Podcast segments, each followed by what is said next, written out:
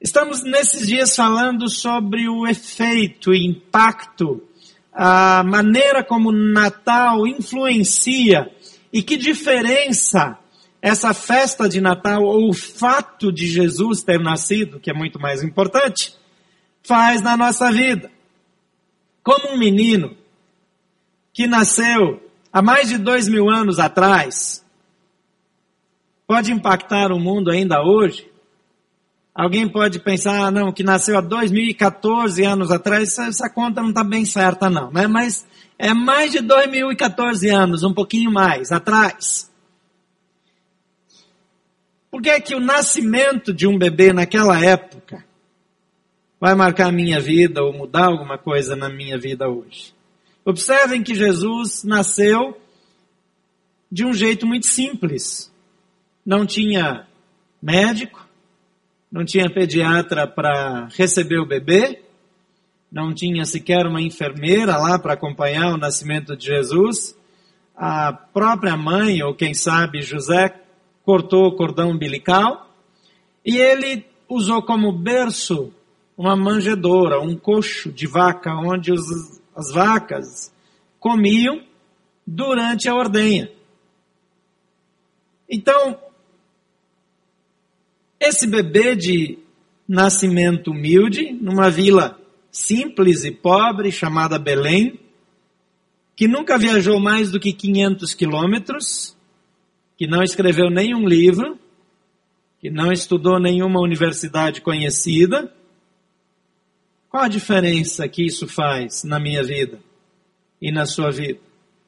A razão, de fato, é também muito simples. Ele não era um menino comum. Ele era Deus que veio ao mundo. Deus veio ao mundo, se deu a conhecer, se revelou, habitou entre nós. O Evangelho de João, capítulo 3, versículo 16, o versículo de fato mais conhecido da Bíblia em todo o mundo, diz: Porque Deus amou o mundo de tal maneira que deu seu único filho, para que todo aquele que nele crê não morra, mas tenha a vida eterna. Nós temos esse versículo aí na, no, na projeção, não? Então vamos falar de cor, do jeito, na versão mais conhecida? Vamos juntos? Porque Deus amou o mundo de tal maneira que deu seu Filho unigênito para que todo aquele que nele crê não pereça, mas tenha a vida eterna. A Bíblia diz que Deus amou as pessoas do mundo. Deus amou toda a humanidade. Deus amou você. Deus deu o seu filho. A morte de um bebê é uma das coisas mais tristes que alguém pode enfrentar. A morte sempre é violenta, é triste, é chocante. Mas quando alguém perde um bebê, é de partir o coração. Eu fiz várias coisas na minha vida como pastor. A coisa mais difícil de fazer na minha caminhada e que sempre é, foi muito complicado para mim é falar em funerais. Porque a pessoa morreu. E não tem esperança de que ela volte, que alguma coisa aconteça. Então nós falamos do céu, falamos do futuro, mas a morte sempre é uma dor. Mas quando a morte é de um bebê, de uma criança, é, é impensável. É difícil imaginar que exista alguma coisa que possa ser dito para um pai ou para a mãe que perdeu um bebê, um filho, que vai fazer diferença. Normalmente a única coisa que eu consigo fazer é abraçar e chorar junto. Porque não tem o que dizer. Vai dizer o quê? Ah, o seu filho está melhor agora? Não conheço nada que faça um bebê se sentir melhor do que ser amamentado pela mãe. O colo da mãe é a coisa mais maravilhosa para um bebê. Bebê não se sente mal para estar com a mãe, com o pai. Sobretudo com a mãe, né? Os pais vão crescendo em importância com o passar do tempo. No começo não tem muita vez, não. Mas aqui a Bíblia diz que Deus deu o seu filho. Deu. Por amor. Para que ele morresse em nosso lugar. E porque esse Jesus, esse bebê, esse menino veio ao mundo? Três coisas acontecem e podem acontecer na minha vida e na sua vida ainda hoje. Em primeiro lugar, por causa de Jesus, por causa do Natal, os meus pecados podem ser perdoados. Eu não conheço nenhum sentimento mais destrutivo do que a culpa.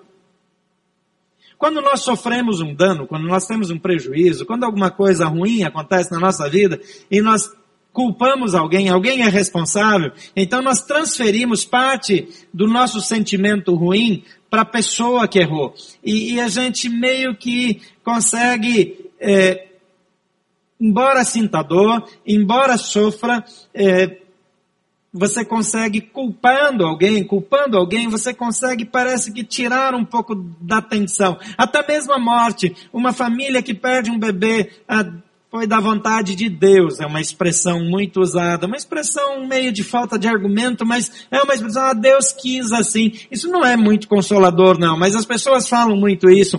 Ah, às vezes elas dizem, foi culpa do médico. Aí culpa alguém, aí processa o médico, faz um movimento lá, mas, mas divide a raiva. Agora, aquele pai que esqueceu o bebê no carro e morreu porque ele esqueceu, como que ele lida com isso? A culpa é, é terrível. A culpa é um sentimento que ainda que seja infundado, ainda que seja uma coisa totalmente inevitável, mas a culpa nos destrói. A culpa tem um poder de paralisar a alma, de abrir feridas que nada consegue curar. Não é possível ter uma vida saudável sentindo culpa. E quando a mensagem de Jesus é de perdão, essa é uma mensagem importante. A Bíblia diz em Romanos 3, 23 e 24 que todos pecaram e estão afastados da presença gloriosa de Deus. Mas pela sua graça e sem exigir nada, Deus aceita a todos por meio de Cristo Jesus, que nos salva. O perdão é fundamental. Porque pecar não é transgredir o princípio de uma religião.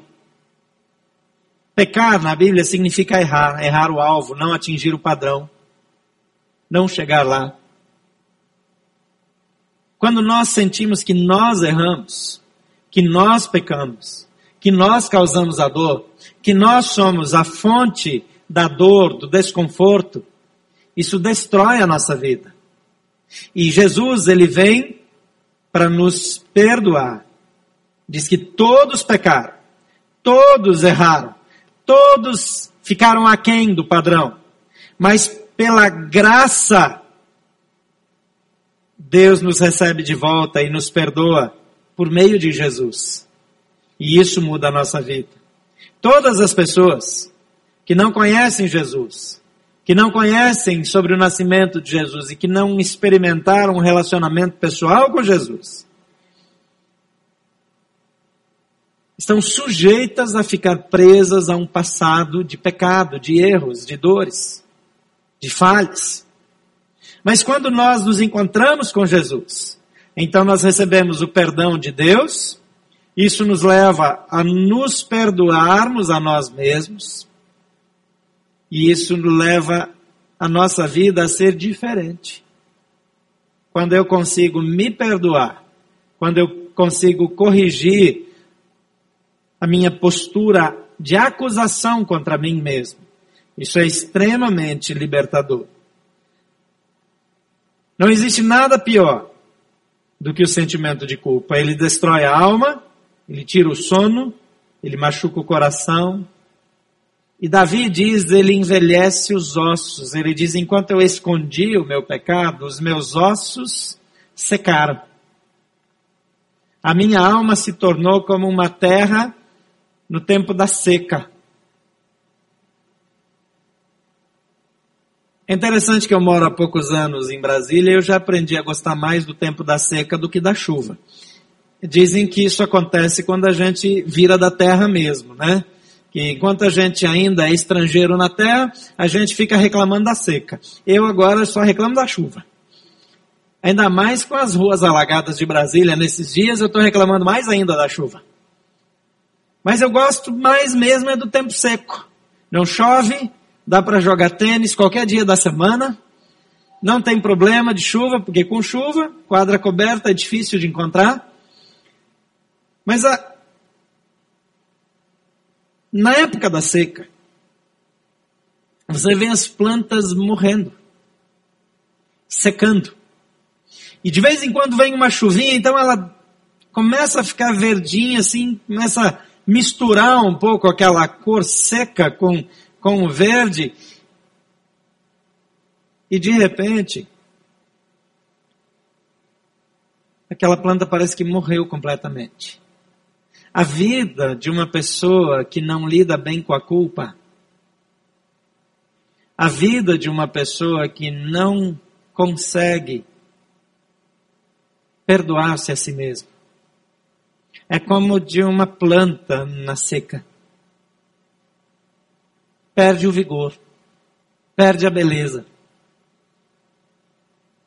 Não tem cosmético, não tem botox, não tem nada que restaure a beleza. Porque a feiura vem de dentro, vem da alma, vem do coração ressecado. A culpa é extremamente destrutiva. Eu gostaria de parar um pouco aqui para mencionar algumas atitudes que você deve tomar para ficar livre do sentimento de culpa.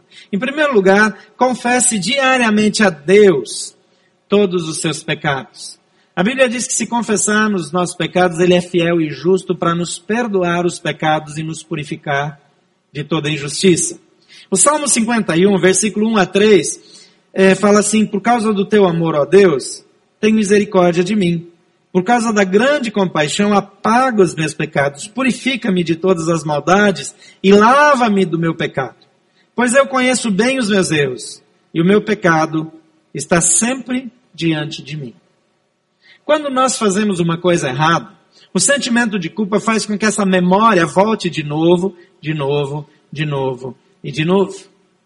Uma das coisas que mais destrói casamentos é quando um dos dois, o, o, cônjuge errou, ele cometeu um erro, o outro fica lembrando ele o tempo todo do erro que ele cometeu. Sabe por que isso é tão agressivo? E por que isso traz tanta reação negativa? Porque a outra pessoa também não consegue esquecer o que errou. Ela não fala, ela não gosta de tocar no assunto, mas a memória dela continua ativa.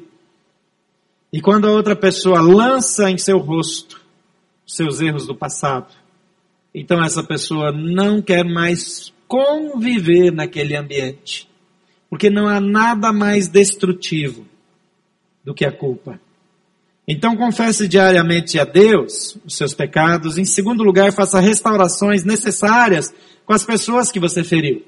Pedir perdão para a pessoa contra a qual a gente pecou, a pessoa contra quem a gente errou, é tão importante. Porque aquela pessoa, às vezes, para conseguir perdoar, ela só precisa ouvir você pedindo perdão. Não existe nada que nos entristeça mais do que um relacionamento rompido, um relacionamento quebrado. Quando você perde alguém que você ama, isso é falta de perdão. E isso traz mais dor. Então tenha os seus valores transformados por Deus. E lembre-se, quem está em Cristo é nova criatura. O passado fica para trás. Eu não preciso mais viver movido pelo passado. Em segundo lugar, por causa do Natal, eu tenho força para viver. Primeira coisa, eu tenho perdão. Em segundo lugar, eu tenho uma reenergização da minha vida, vamos dizer assim. Isso ficou meio místico. Mas essa ação de Deus na nossa vida é mística mesmo, é poder sobrenatural que vem para a nossa vida. É algo que não pode ser explicado humanamente.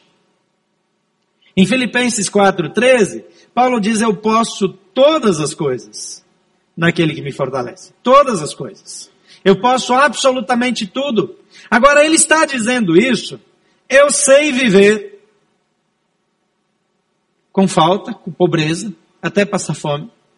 Eu sei ter muito dinheiro e ter abundância. E ele diz assim, porque eu aprendi o segredo de viver feliz em toda e qualquer situação. E qual é o segredo dessa afirmação que ele faz? Eu posso todas as coisas em Jesus que me fortalece. Eu posso tudo. Não é que eu posso fazer qualquer coisa e nada me afeta. Não, eu posso suportar todo tipo de dor. Eu posso controlar o meu egoísmo, eh, o meu orgulho, a, a minha vaidade, se eu tenho muito. Eu posso manter o meu coração no lugar certo se eu estou passando necessidades, porque em todas as circunstâncias eu sei que eu posso tudo naquele que me fortalece. Nós vivemos num mundo de pessoas estressadas, pessoas que estão cansadas, pessoas que não sabem para onde vão, pessoas que perderam o rumo, pessoas que estão esperando as férias desde que voltam das férias. Você já percebeu que as pessoas voltam das férias cansadas? Não desestressa mais, não desliga mais. Talvez antigamente, porque a gente não tinha celular, internet, essa coisa toda, a gente se desligava mais. Agora você viaja, mas o seu problema te acha lá nas férias. Aquilo que não vai bem continua sendo mencionado para você o tempo todo. É um tempo difícil. Mas a Bíblia diz que Deus nos fortalece. Em Mateus capítulo 11, versículo 28 e 29 diz assim, Jesus está falando, venham a mim todos os que estão cansados e sobrecarregados, e eu lhes darei descanso. Tomem sobre vocês o meu jugo e aprendam de mim, pois sou manso e humilde de coração, e vocês encontrarão descanso para suas almas, pois o meu jugo é suave e o meu fardo é leve. Vamos ler isso juntos?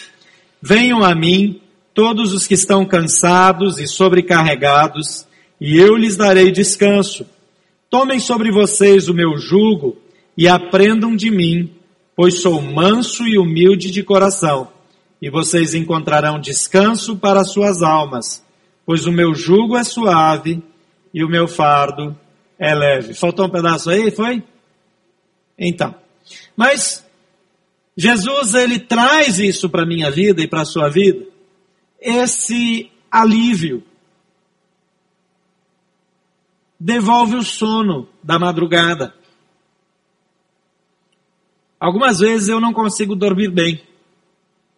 Tem épocas que eu acordo de madrugada e eu começo a lembrar de pessoas que eu atendi, começo a pensar em circunstâncias, coisas da igreja, coisas de gente que passou no meu escritório, e muitas vezes eu preciso parar e orar, e às vezes sair da cama e ter um tempo de oração antes de voltar e dormir. Mas uma boa parte das pessoas, elas não dormem porque elas são assombradas pelos problemas. Porque estão dormindo do lado de um problema, às vezes. Às vezes tem um problema dormindo no quarto ao lado. Às vezes não consegue dormir porque a sogra vai chegar amanhã para passar o Natal. As circunstâncias vão ficando cada vez mais difíceis. E nós estamos num tempo difícil. Mas Jesus diz: Eu vos aliviarei. Eu lhes darei descanso. E eu troco a sua preocupação por um jugo suave e um fardo leve. Se é leve, não é fardo. Mas as pessoas carregam pesos na vida que não precisariam carregar. Algumas pessoas sofrem com coisas que não precisariam sofrer. Jesus diz: por que, é que vocês se preocupam com o dia de amanhã? Ele diz: por mais que vocês se preocupem, vocês não podem acrescentar um dia sequer à vida de vocês. Você já parou para pensar nisso? A preocupação faz várias coisas. Traz rugas, vários pés de galinha, assim, né? A preocupação destrói os nossos relacionamentos, porque a gente, quando está preocupado com o assunto, não consegue conversar direito sobre o outro e às vezes se torna uma pessoa agressiva. A preocupação, a tensão, a ansiedade Ela nos faz ser pessoas de um assunto só, de um foco só. E Jesus não disse, vão para uma igreja e pede para alguém lá com poder orar por vocês, ou vai num centro e toma um passe, ou vai num, é, numa encruzilhada e faz um trabalho. Jesus disse, vem para mim. Vem para mim. Traz para mim. Traz o seu problema, traz a sua preocupação para mim. Nós nos reunimos como igreja porque a Bíblia diz que nós devemos estimular uns aos outros a servir melhor a Jesus, apoiar uns aos outros, andar junto. Esse relacionamento na família de Deus é algo saudável. É como uma família que funciona bem. As famílias têm várias características, mas uma família boa não é a família estruturada da maneira tradicional, mas é uma família onde tem amor, compreensão e apoio mútuo. Todos nós precisamos de pessoas que incondicionalmente nos apoiem. Então, Deus inventou a igreja como um lugar onde pessoas podem se apoiar incondicionalmente. Isso acontece assim, de fato, nas igrejas? Claro que não. Porque a igreja é cheia de gente com problema. Tem gente com problema dentro da igreja, tem gente com problema fora da igreja. Fazer parte de uma igreja não muda a vida de ninguém. Apenas amplia as possibilidades de ter relacionamentos saudáveis, terapêuticos e de apoio mútuo.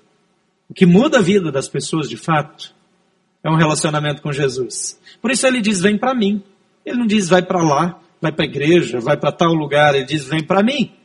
Hoje se diz vai para o psicólogo, vai para o psiquiatra, vai para um spa e perde um pouco de peso e fica mais bonito e volta melhor, faz uma viagem, vai para Nova York, vai para Austrália, para Sydney, a melhor cidade do mundo para você visitar, eu recomendo, vai em julho, que tem a conferência da Hillsong, vale a pena.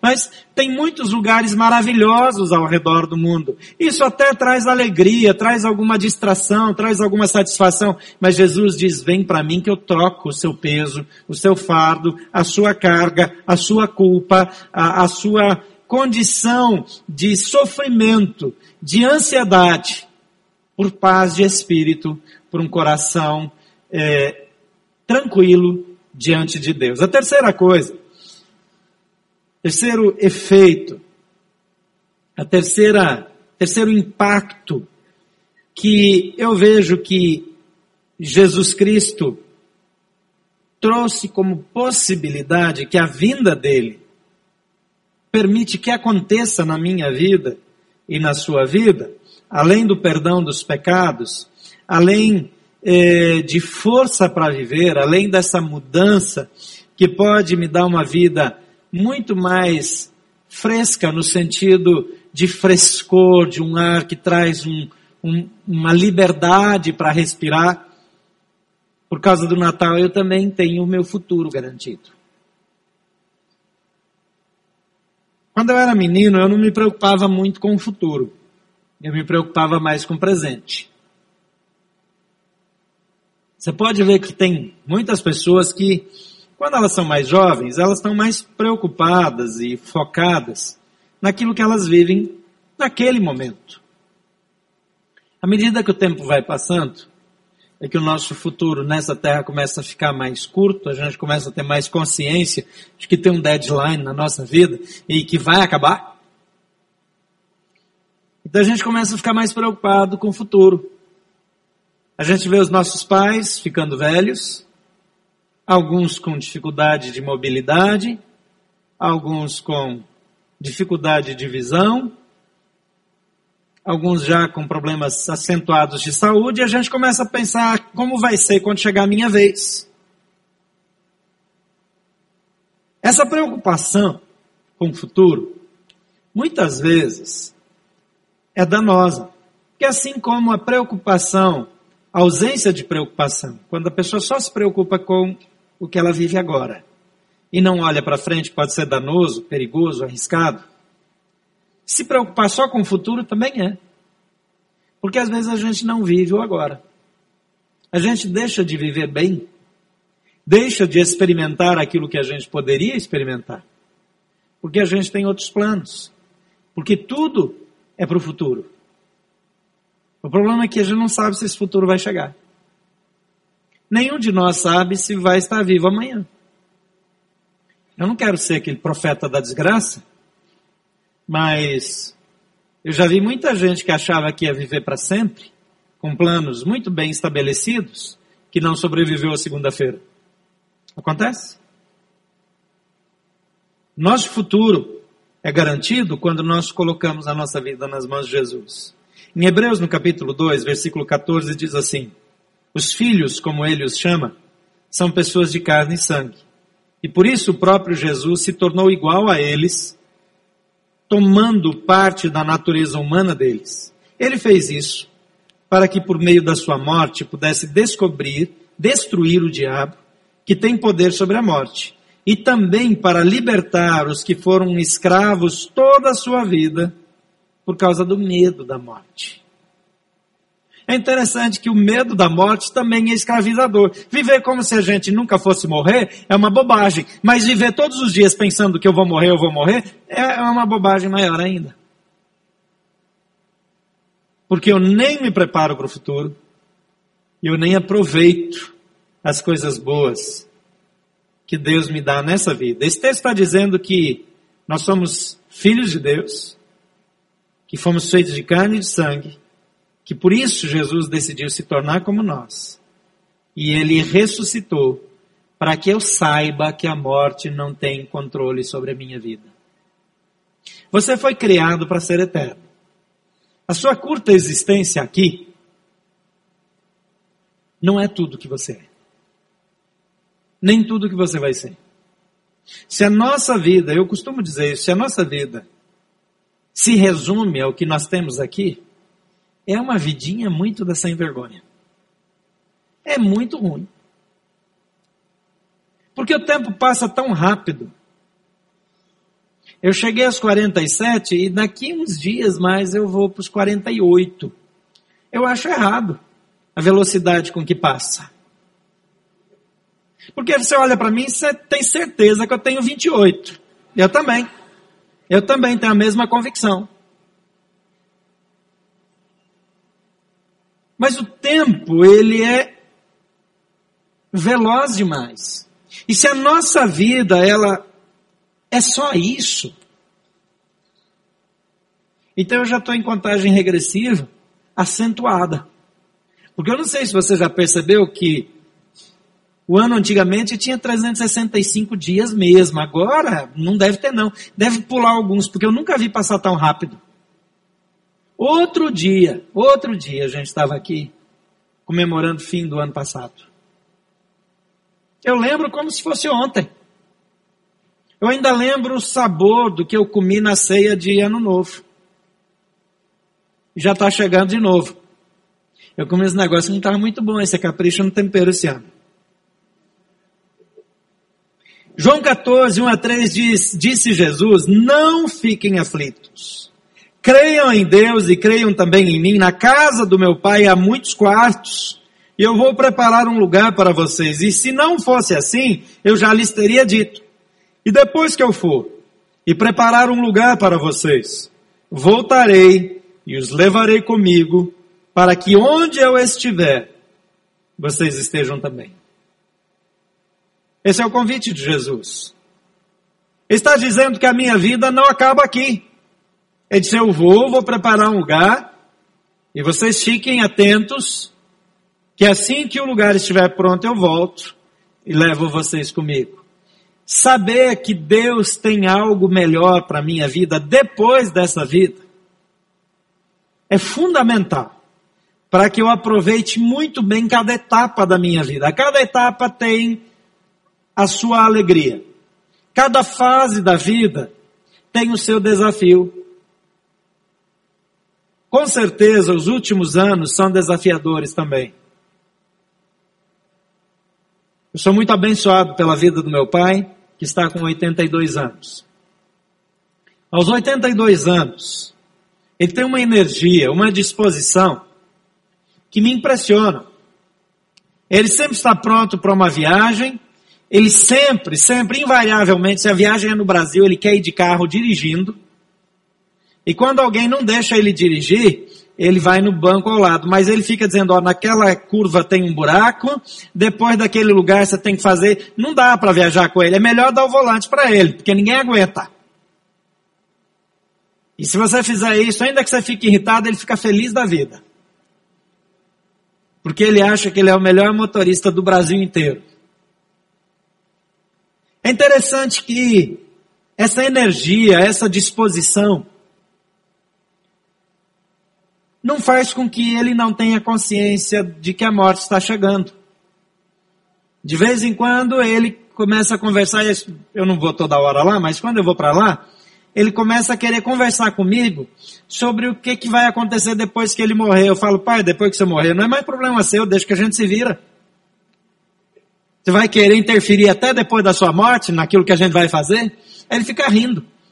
Mas ele, ele fala, não, eu já vivi o suficiente. A partir de agora, a hora que Jesus me levar, eu estou feliz, eu estou pronto para ir. Eu falei, mas você tem os bisnetos aí que ainda precisam um pouquinho. Ah, eles têm a mãe deles, o avô deles. Porque o tempo está passando. Agora os netos deles estão tendo filhos. Embora ele tenha alegria em ver os filhos dos filhos e os filhos dos filhos dos filhos.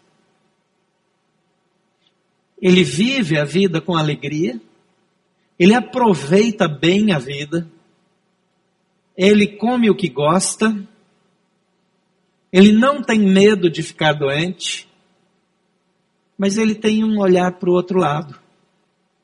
Ele já dá umas espiadas lá para o outro lado e fala: o que está do lado de lá é melhor do que o lado de cá e daqui a pouco eu vou. Mas tem pessoas que só de eu estar falando sobre a possibilidade de morrer já estão com calor aí, já estão se abanando, está sentado embaixo do ar-condicionado ali, mas já está já tá desconfortável. Já está achando que veio na noite errada. Meu amigo, deixa eu dizer uma coisa para você, você vai morrer mesmo. E vai ser muito antes do que você imagina. Ficou ruim agora, né? Ficou antipático esse comentário? Mas a sua vida não é só o que tem aqui. E você precisa estar preparado para o que vem depois. Grandes desafios. Eu não, não fico o tempo todo pensando nisso, porque eu já fico com vontade de ir de uma vez. Porque aquilo que a Bíblia descreve como aquilo que nos aguarda é tão mais interessante do que as possibilidades que tem aqui, que eu tenho medo de perder o foco. Nós devemos viver tudo que Deus tem para nós aqui. E viver isso com intensidade. Viver cada momento. E, e desfrutar bem de cada momento. Sabendo que essa vida é passageira. Mas lembrando que de tudo que nós fizermos aqui, nós vamos prestar contas a Deus. Estar prontos para os desafios do lado de lá. Por causa de Jesus, por causa do Natal os meus pecados estão perdoados. Por causa do Natal, eu tenho energia para viver. A minha vida aqui e agora se torna melhor. Eu posso todas as coisas naquele que me fortalece. Eu cresço. Eu não tenho medo de desafios. Eu enfrento qualquer coisa porque o Senhor está comigo. E por causa do Natal, o meu futuro está garantido. A certeza de que Jesus tem algo muito melhor para mim me faz seguir adiante e apesar de eu ter a sensação que roubaram alguns meses desse ano, eu estou feliz, porque estou um ano mais perto do meu encontro definitivo com Jesus Cristo, quando eu nunca mais me separarei dele. A certeza do futuro com Cristo faz com que eu viva melhor no presente. Romanos 6,23 diz, porque o salário, o pagamento do pecado é a morte, a separação eterna de Deus, mas o dom gratuito de Deus é a vida eterna em Cristo Jesus. O que Deus nos dá, o que Ele nos oferece, é individual, é pessoal, é prático, é valioso, é eterno, ninguém pode tirar. Eu posso viver o melhor da minha vida e posso ter a garantia de um futuro indescritível, mas não só nessa vida, inclusive nessa vida eu posso andar para sempre com Deus. Eu sei que para algumas pessoas pensar nisso é bobagem. Mas a sua vida nesse mundo é nada.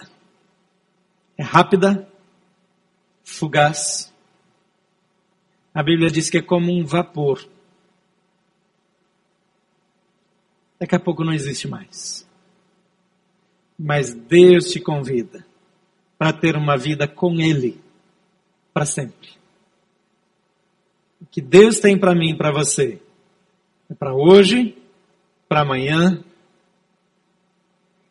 por toda a eternidade. O que Ele tem para mim afeta o meu passado, me faz livre dos erros do passado, transforma o meu presente e previne o meu futuro.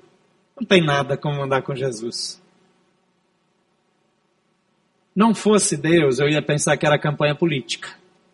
Na campanha política tudo é bonito e maravilhoso. Mas a Bíblia diz que Deus não é homem para mentir, nem filho de homem para se arrepender. Aquilo que ele fala, ele faz. O que ele promete, ele cumpre. Você já tem esse relacionamento com Deus? A sua vida no presente é uma vida que vale a pena? Você de fato desfruta de tudo que você poderia desfrutar nessa vida? Ou você está deixando a vida passar?